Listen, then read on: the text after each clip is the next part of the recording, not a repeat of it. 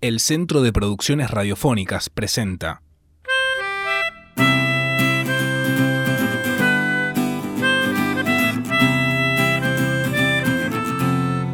El podcast de los que sobran. Una charla sobre el grupo Los Prisioneros.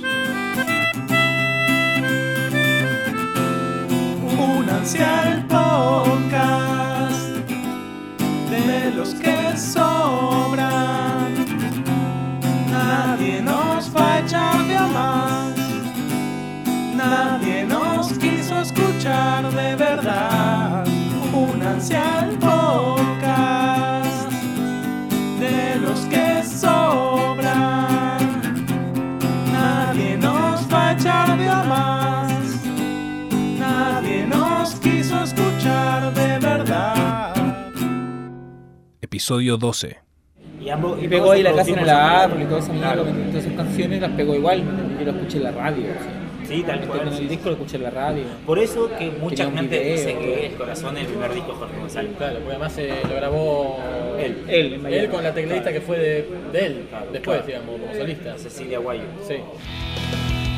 Mi nombre es Felipe Gutiérrez, tengo 31 años, soy del sur de Chile, de la ciudad de Temuco y vivo acá en Buenos Aires hace 8 años. Mi nombre es Juan Rufo, tengo 24 años, nací en Buenos Aires, Argentina, ciudad donde actualmente vivo. Mi nombre es Víctor, tengo 37 años, crecí en Santiago y durante bastante tiempo pensé que era chileno. Mi nombre es Francisco, tengo 36 años, soy argentino, vivo en Buenos Aires y tengo la doble nacionalidad argentina-chilena.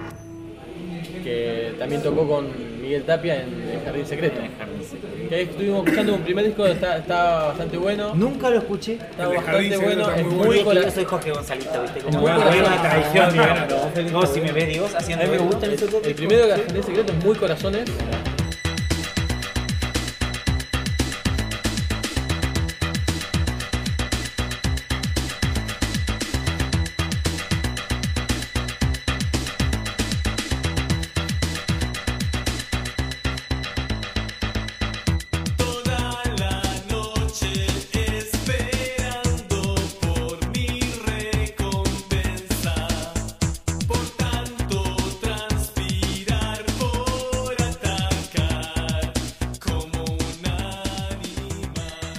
Segundo ya este, es más, eh, más, electro, más electro, más electrónico. Sí, sí, sí, es- más jausero. Pero en realidad sacó un buen disco, el, disco- uno de los primeros discos que sacó, pero fue el 2000 algo. Eso de profeta y algo, ¿no? No. ¿Cómo su banda que tenía? ¿Cómo se llama? Profetas y Profeta y Frenético. y frenéticos. Pero esa era la banda. E hizo otra más.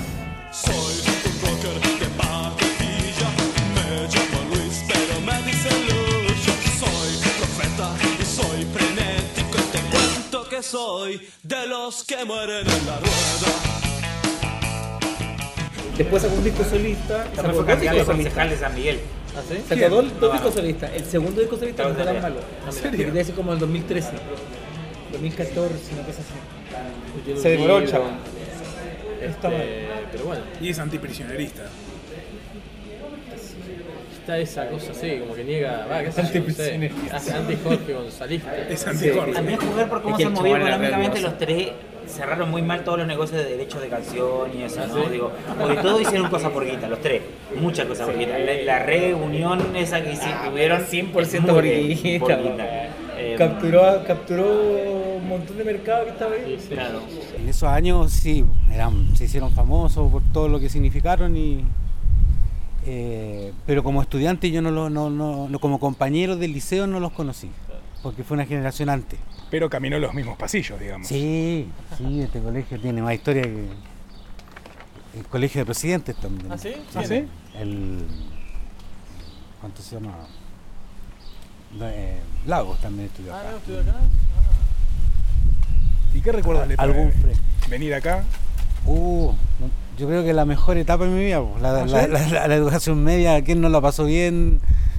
Eh, el sector eh, era ad hoc porque hay dos liceos mujeres por allá, eh, Aquí en la esquina a la vuelta también había otro liceo particular, allá hay otro liceo de mujeres, está la arte gráfica. El, contexto era educacional, así que el metro, imagínate, era a las 7 de la mañana, con- lleno de minas, todos fumando, todo. Y, Y después y entraba, después y de después entrar, salían lo mismo. Es lo mismo. Sí.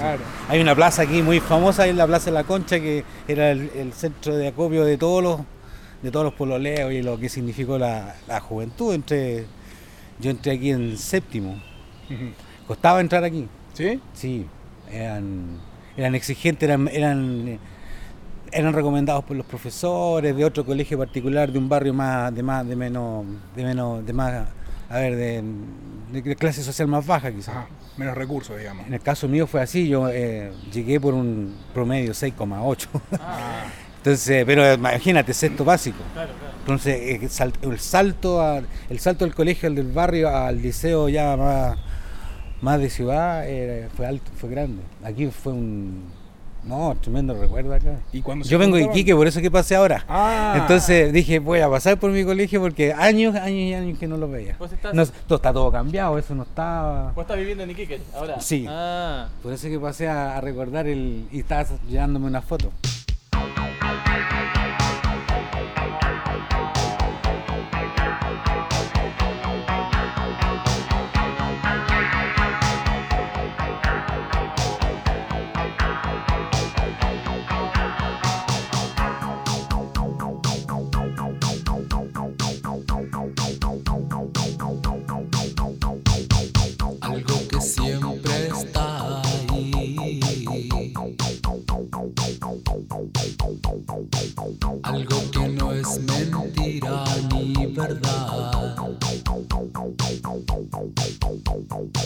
Malas costumbres, mal destino, un solo camino del que nunca puedo renegar. Hay algo malo dentro de mí. Y cuando se juntaban acá en, el parque con el resto de los colegios, eh, ¿se escuchaba música? ¿Se escuchaban los prisioneros? Eh, sí, pues, sí, sí, sí. En ese minuto también es que yo llegué en la etapa donde eh, se municipalizaron los colegios. Eh, entonces, eh, hablar de ello era como medio transgresor, realmente. Era, no eran tan, tan, tan populares en ese minuto como fueron después. Habían recién tocaban en las casas, aquí al frente, en casa de un amigo.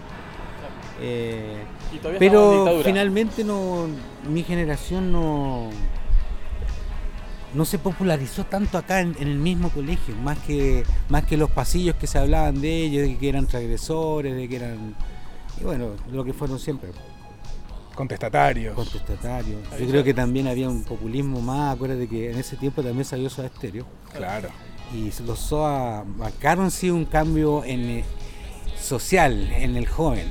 Eh, venían con una, con una ropa, una vestimenta totalmente distinta. Para mí musicalmente también hay una diferencia grande. De eso en ese tiempo, entre lo que tocaba Los Prisioneros y lo que tocaba Soda Stereo, ya era, había un abismo, un abismo musical. Y yo tenía cierta reticencia al, al- al rock chileno, lo sentía medio, medio copión, medio ahí, medio... ¿ah? Entonces, eh, el- ¿para qué estamos con cosas? El chileno no es tan patriota musicalmente, entonces Soda Stereo la rompe. Sí. Sí, sí. Ahora, el tono de que si habían algunos compañeros que eran que estaban en, en- en- en el, en el momento de protestar, estábamos todos en la misma, o sea, pero justamente acá en el colegio, quizás era más afuera que aquí en el colegio. Claro. ¿ah? Las Como- andanzas por acá por el barrio. pues claro, claro. Y el, el- el populismo después de, de su, de su vocalista, yo creo que más se fue, se fue acentuando más no por los prisioneros, sino que por él mismo. Entonces, Que cerebro también.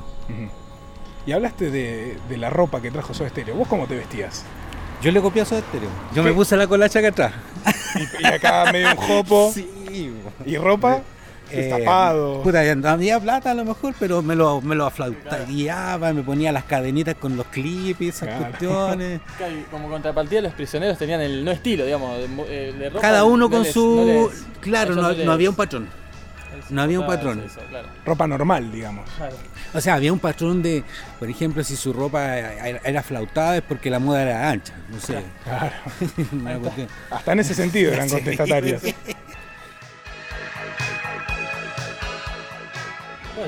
Bien. Falta la película.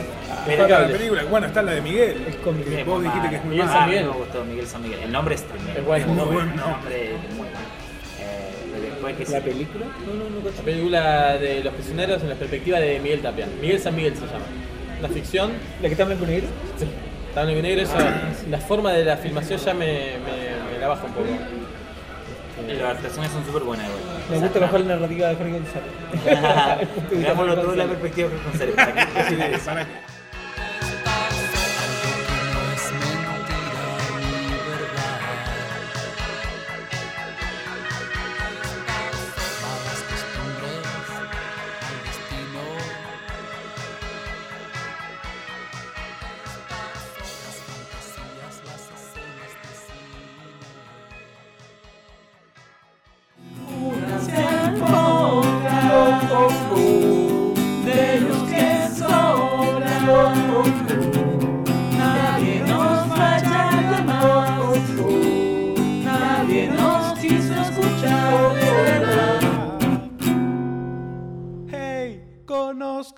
Cuentos.